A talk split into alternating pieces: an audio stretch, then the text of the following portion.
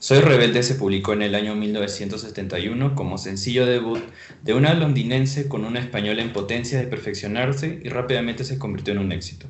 Ella era Janet. Buenos días, buenas tardes, buenas noches.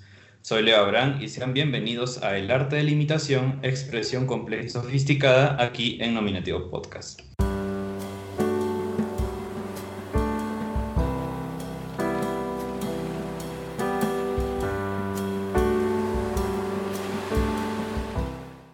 Para esta tercera entrevista contamos con la presencia de Mayreli Caballero, imitadora de la gran Janet y Yo Soy Kids. Hola Mayreli, bienvenida a Nominativo, ¿cómo estás? Hola, estoy muy bien, gracias por la invitación a tu programa en vivo y pues estoy muy agradecida contigo y muy emocionada por la entrevista. No, gracias a ti. Eh, bueno, vamos a hablar sobre muchos factores en tu, en tu carrera. Eh, vamos a empezar sobre tu descubrimiento artístico. Explícanos, Mayreli, ¿cómo es que descubriste tu talento para la imitación? Mm, pues eh, lo que primero fue que yo estaba en una academia, que quiero mandar saludos también a mi academia Garfield Kids, es una ex academia que yo tenía. Y pues bueno, este, el profesor nos sacaba tributos a cada uno de sus alumnos, ¿no?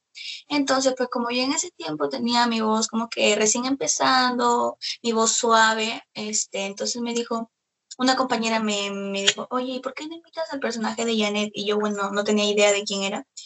Este, entonces comencé a escuchar sus canciones y me gustó el personaje, así poco a poco fui construyendo con pequeños detalles para alimentar más el personaje y poder este, llegar al programa y llegar hasta una etapa muy alta que pocos llegan.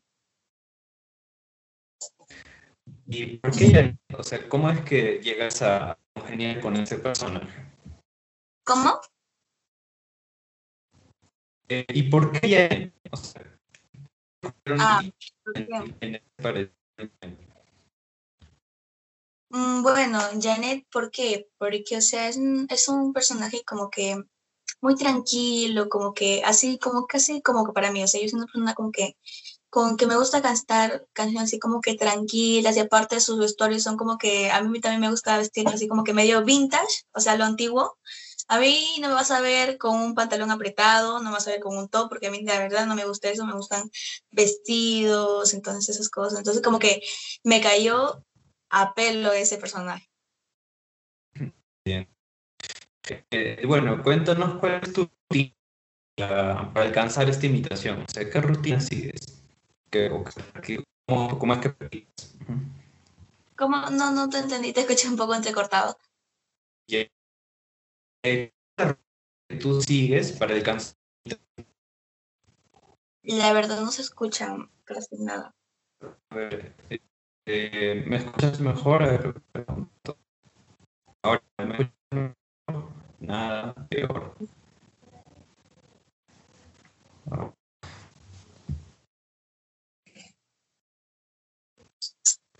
Eh, ahora me escuchas mejor. Quizás sí, la cámara encendida. Ya. A ver, vamos a tratar de... ¿Y ahora? Sí, ahora sí te bien o mal? Ya. Entonces retomemos la pregunta. Eh, ¿Cuál es la rutina que tú sigues para alcanzar la imitación? Bueno, eh, yo lo primero que hacía era calentar mi voz, claro, eh, y como, con un poco de técnica que yo vi, que yo veía fue ahí en este, los tutoriales de YouTube, eh, cómo tener un poco más melodiosa y más dibujada la voz. También eh, los profesores de rayo en la botella me ayudaron mucho. Em, en el espejo siempre había un espejo grande donde este, nos hacían ver un video, eh, todos los gestos que tenía y lo teníamos que copiar en el espejo. Entonces eso sí, como que poco a poco fui adaptándome al personaje. Ok. Y ahora cuéntanos, ¿qué es lo que aprendiste, Janet, en tu tiempo de imitarla? ¿Cómo? ¿Qué es lo que aprendiste de Janet en todo este tiempo que la vienes imitando? ¿Alguna técnica, pues, algo?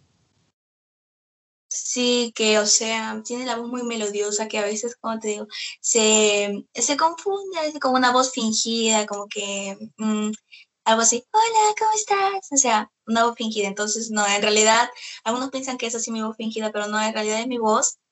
Eh, bueno, ahora mi voz ha cambiado, claro. Entonces, este, eh, sí he aprendido eso, la técnica de la melodía y hacer melismas, claro, con, con la voz de Janet. Y una pregunta hacia el azar, ¿cuál fue la canción más complicada que aprendiste a interpretar de Janet? Uy, me acuerdo que, uy, a mí me mandaron a cantar una canción que era Corazón de Poeta. La cosa era de que, ay no, estábamos ensayando para, ahí está, era el ensayo general y yo pues, como digo, yo había negado mi canción porque mis primeras canciones fue Frente a Frente, la segunda era ¿Por qué te vas? y la tercera era Corazón de Poeta, pero no era Corazón de Poeta, sino que yo había elegido eh, Comiénzame a Vivir de Janet, que es otro éxito también. Entonces yo pregunto, ¿qué canción me toca cantar? Entonces me dicen, no, pues es que no se pudo cambiar, porque no sé qué, ha pasado esto, y me toca Corazón de Poeta. Y bueno, soy yo no sabía qué hacer, a mí se me cayó el mundo y dije, uy, no, ya esta vez ya me eliminaron. Entonces, no sé, me puse a ensayar toda la tarde mientras me peinaban, me maquillaban el vestuario, uy, no. Yo re nerviosa porque no me sabía más, no me sabía casi los tonos. Entonces, este, eh, tuve practicando toda la tarde y cuando llegué al escenario, yo, mi corazón, puff, a mil, no. Entonces, este, no sé cómo lo hice, la verdad. Eh, cuando yo veo mi presentación digo, wow, sé qué hice, pero bueno, ¿qué se puede hacer? Se logró. Y ahora cuéntanos cuál es tu top 5 de canciones, las favoritas para ti. Bueno, la, top 5 es, es este, podría ser Amiga Mía, la segunda es Comiénzame a Vivir, la tres es Toda la noche oliendo a ti, la cuarta es este, Cállate niña y la cinco es rebelde. Ok. Eh, nos comentas que estuviste en la televisión, yo también te presentaba porque participaste en Yo Soy Kids. ¿Cómo fue tu experiencia en Yo Soy Kids? O en la televisión en general. Fue buena, conocí muchos amigos, hice muchos amigos eh, que ahorita me sigo teniendo comunicación con algunos, ya no tanto porque o andan ocupados, pero sí hice buenos amigos, aprendí mucho valores de mis profesores de Radio La Botella. Y esa linda experiencia me quedó, que todos son muy buenos y hice muchos amigos. Todo eso. Me alegro. Y bueno, cuando tú terminaste tu, tu ese proceso en la televisión, eh, ¿Seguiste haciendo presentaciones de manera virtual? Sí, por ahí sí, algunas presentaciones que pedía la gente, los fans. Hacía en vivos, también puede ser también así algunos en vivos recientemente ahorita. ¿Y cómo es tu experiencia haciendo conciertos virtuales? ¿Es, ¿Es, complicado hacer un concierto virtual? Uf, no. Poco, este, muchos ya conocen a Fiorella, eh, y con Fiorella es imposible hacer un concierto virtual porque Fiorella, ¿cómo explico? Fiorella me hace reír, pero a full, que no puedo tomar seriedad en mi, en mi concierto virtual, porque, o sea, pongo mi melodía y a veces como que la melodía es casi, pues, este, eh, pongo una, una canción, pues, ¿no? Entonces pone a bailar este, con mi canción, entonces yo pues miro al costado y trato de no reírme, pero al final me estoy riendo y ya me olvidé toda la letra, ¿no? Entonces a veces también la conexión, a veces el wifi se va y viene cuando quiere. Em, entonces, este sí es un poco complicado. Pero todo bien. Claro. Y bueno, ¿tú has tenido galas en, Yo Soy con público presente o han sido solamente participantes jurados? No, no, no, no, no. Cada uno, cada participante traía su barra, claro, obviamente, con sus carteles y todo. ¿Y cómo es esa sensación que, que sientes como artista al ver ese público? ¿Qué, qué clase de conexión existe?